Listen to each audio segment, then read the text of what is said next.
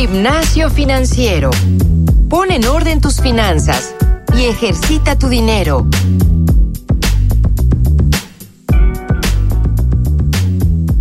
Hola queridos escuchas, buenos días, buenas tardes, buenas noches, dependiendo de la hora a la que nos estén escuchando. Este, otra vez soy yo, Paco sigue en sus vacaciones, la verdad, qué delicia, ya le tocaba. Y bueno, les platico un poco, este, quiero platicar el día de hoy sobre cómo salir de deudas y para eso tuvimos aquí a nuestra invitada más recurrente y favorita, Jimena Camino. ¿Cómo estás, Jimena? Hola Isa, gracias por invitarme otra vez. Este, feliz de la vida de acompañarlos. Y esperemos que a Paco le esté yendo muy bien en sus vacaciones. Sí, así es. Le mandamos a Paco un saludo en su vuelta al mundo. Y bueno, para comenzar esto, este, abramos el tema. Mira, la verdad es que yo, a mí lo que me ha, me ha llegado a pasar ahora, desde que empecé mi vida laboral, es que pienso que tengo todo bajo control, que tengo todo en la cabeza, este, no necesito anotar nada y así, y de repente me doy cuenta de que gasté de más con tarjeta de crédito, o sea, que ya me endeudé y que pues ni modo, tengo que cortar algunos gastos que quería hacer o que necesitaba hacer para pues salir de deudas. Es un problema muy común y sobre todo yo creo que pasa que no nos damos cuenta y de un momento a otro pues ya gastamos más de lo que tenemos. Entonces, este, Jimena, ¿por qué no nos cuentas tu primer consejo para salir de deudas? Em, claro, Isa, mira, pues mira, la verdad, creo que lo primero, ¿no? Es dejar de aumentar la deuda.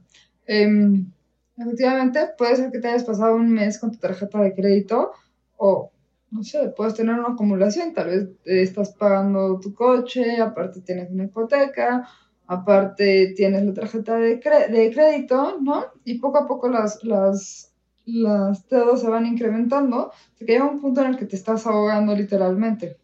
El primer paso es dejar de aumentarla, ¿sabes? Si ya viste que estás apretado eh, de gastos con el pago de tus deudas, múltiples deudas o solo una incluso, eh, no sigas metiéndole más dinero a la tarjeta de crédito.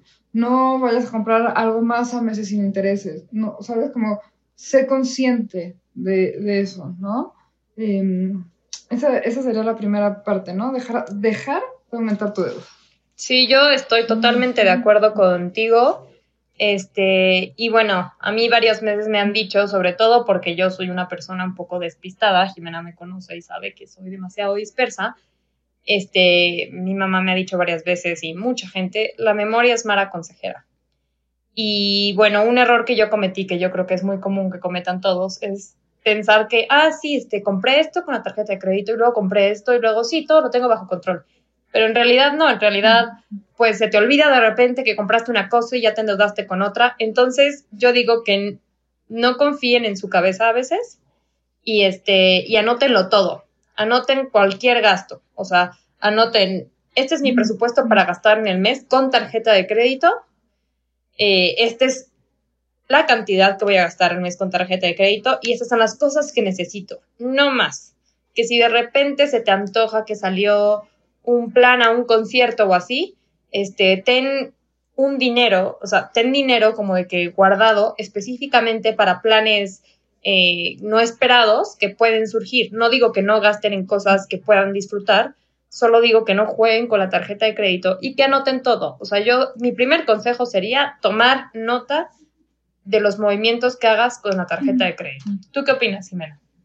Me parece, me parece muy sensato, la verdad es que creo que dejarlo a la memoria nunca ha sido bueno, a menos de que de verdad tengan una memoria eh, extraordinaria. Que eso no es algo que yo pueda presumir. Claramente, este, siempre, siempre es bueno, ¿no? Y de hecho hay bastantes apps que te ayudan a, llevar ese registro de tus cuentas eh, por ti, que, que, se liguen directamente con tus tarjetas.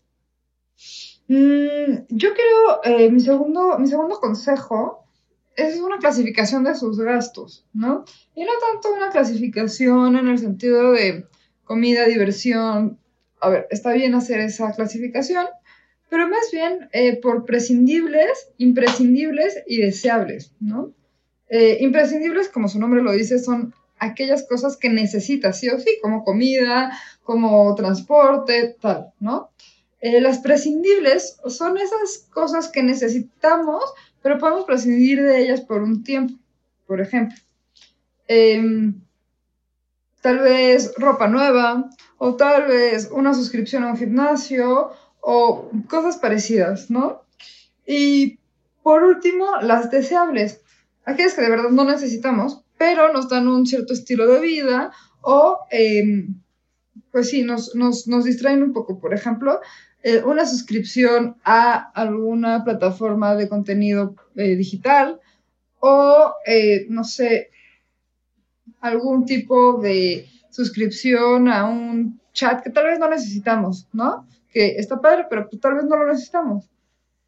Em, y entonces tratar de recortar esos gastos prescindibles y deseables, ¿no? Porque pues ahí se nos va mucho dinero y no nos estamos dando cuenta de que realmente son cosas que no necesitamos, ¿no? Es un poco de vivir con más sencillez eh, en general. Sí, de acuerdo. Y a eso a mí me gustaría agregar, y digo, es uno de los consejos que yo tenía en mente, este, la parte de reducir gastos chiquitos o pues que podrían ahorrarse, ¿no? Digo, esto va mucho de la mano de lo que nos cuenta Jimena, pero por ejemplo, saben, yo gasto mucho en comida, o sea, es algo que me ha pasado y últimamente he aprendido a la noche anterior que voy a salir al trabajo, este, hacerme un topper con un sándwich, este, arroz, este, hacerme una ensalada, pasta, carne y así. Entonces, no gasten en comida. Usen la comida que tienen en su casa. Entonces, este, bueno, como les decía, traten de ahorrar un poquito este, las comidas que no es necesario. O sea, si de repente estás en la oficina y te vas a comprar algo, pues mejor llévalo de tu casa, es dinero que ahorras. Y los cafés. Eh, lleva café de tu casa, ten tu polvo, tu café en polvo café. a mí se me hace buenísimo. En tu, en tu escritorio, no es que esto sea un anuncio de Nescafé, ni mucho menos, pero, o sea, lo que me refiero es, traten de ahorrarse también los cafés es, mira, generan impacto ambiental, generan impacto a su economía y pues ese dinero que no gastan les puede servir para salir de deudas. Este, ¿Cuál es tu siguiente consejo, Jimé? Pues mira, después de platicar todo esto, mi siguiente último consejo, em, y es un consejo que doy muy seguido en este podcast, es hagan un presupuesto, ¿no? Em, simplemente están empezando a ahorrar están empezando a tener más flujo de dinero, hagan un presupuesto y dentro de ese presupuesto consideren el pago de su deuda. Em, es muy fácil que si empezamos a tener más dinero disponible, no lo gastemos en cualquier otra cosa, ¿no?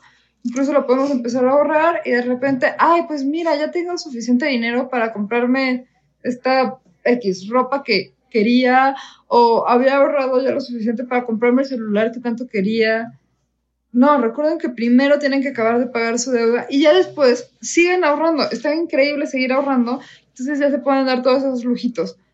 Pero no se los den mientras sigan teniendo este deuda. Su presupuesto para poder pagar su deuda. Buenísimo. Y bueno, para, para terminar con esto los consejos, yo tengo uno este, que es platiquen con su deudor suena chistoso, pero ustedes pueden contactar a las instituciones a las que les deben dinero y eso no quiere decir que te va a salvar de la deuda, pero este, esto puede ayudar como que a renegociar los plazos, te pueden ayudar a hacer todo más sencillo y así. Y bueno, primero chequen, hagan una lista de las deudas que tienen y revisen cuáles son las que pueden ir pagando primero. Este, eso es pues primordial, ¿no? bueno, como cierre, este, les quiero platicar que yo ya no podré participar en gimnasio financiero, ya que voy a iniciar con un nuevo proyecto que pues va a tomar mucho de mi tiempo. Em, pero dejo frente al podcast, pues como siempre, a Francisco Eguiza. Este, confío que todo va a estar padricísimo. Les quiero agradecer sobre todo a las personas que nos escucharon, que nos recomendaron temas nuevos, que interactuaron, que escribieron para hacernos todas sus dudas y sobre todo que se unieron al grupo de gimnasio financiero. La verdad es que estuvo padrísimo. Este, seguiré formando parte de la comunidad, seguiré formando parte del grupo de inversión, este, y seré, bueno, la podescucha número uno de Francisco. Entonces, pues bueno, yo encantada, ya está, seguiré recomendando temas y todo, y ya interactuaré muchísimo, ya que le tengo mucho cariño a este podcast. Quiero agradecerle a todos los que me escucharon Y bueno, si a alguien le gustaría contactarme, mi mail personal es isabel.gmzag.gmail.com y ya conocen mi LinkedIn, muchos de ustedes me han agregado, es Isabel Gómez Aguado. Este, y bueno, muchísimas gracias a todos, les mando un fuerte abrazo y fue increíble hacer este podcast con todos ustedes. Muchas gracias, Isa, y pues te vamos a extrañar. Esperamos que te vaya muy bien y te deseamos muchísima suerte en tus nuevos proyectos. Oye, ¿no les quieres recordar este, dónde te pueden contactar? Sí, claro que sí. Cualquier cosa me pueden eh, encontrar en jimena cubofinanciero.com, Jimena con J, o Twitter eh, arroba Jimecamino. Buenísimo. Pues muchas gracias, Jimena. Muchas gracias a todos y les mando un fuerte abrazo.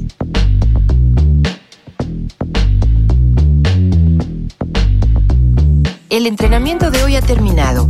No olvides reforzar tus finanzas todos los días y compartirnos con tus amigos. Te esperamos la próxima semana en Gimnasio Financiero.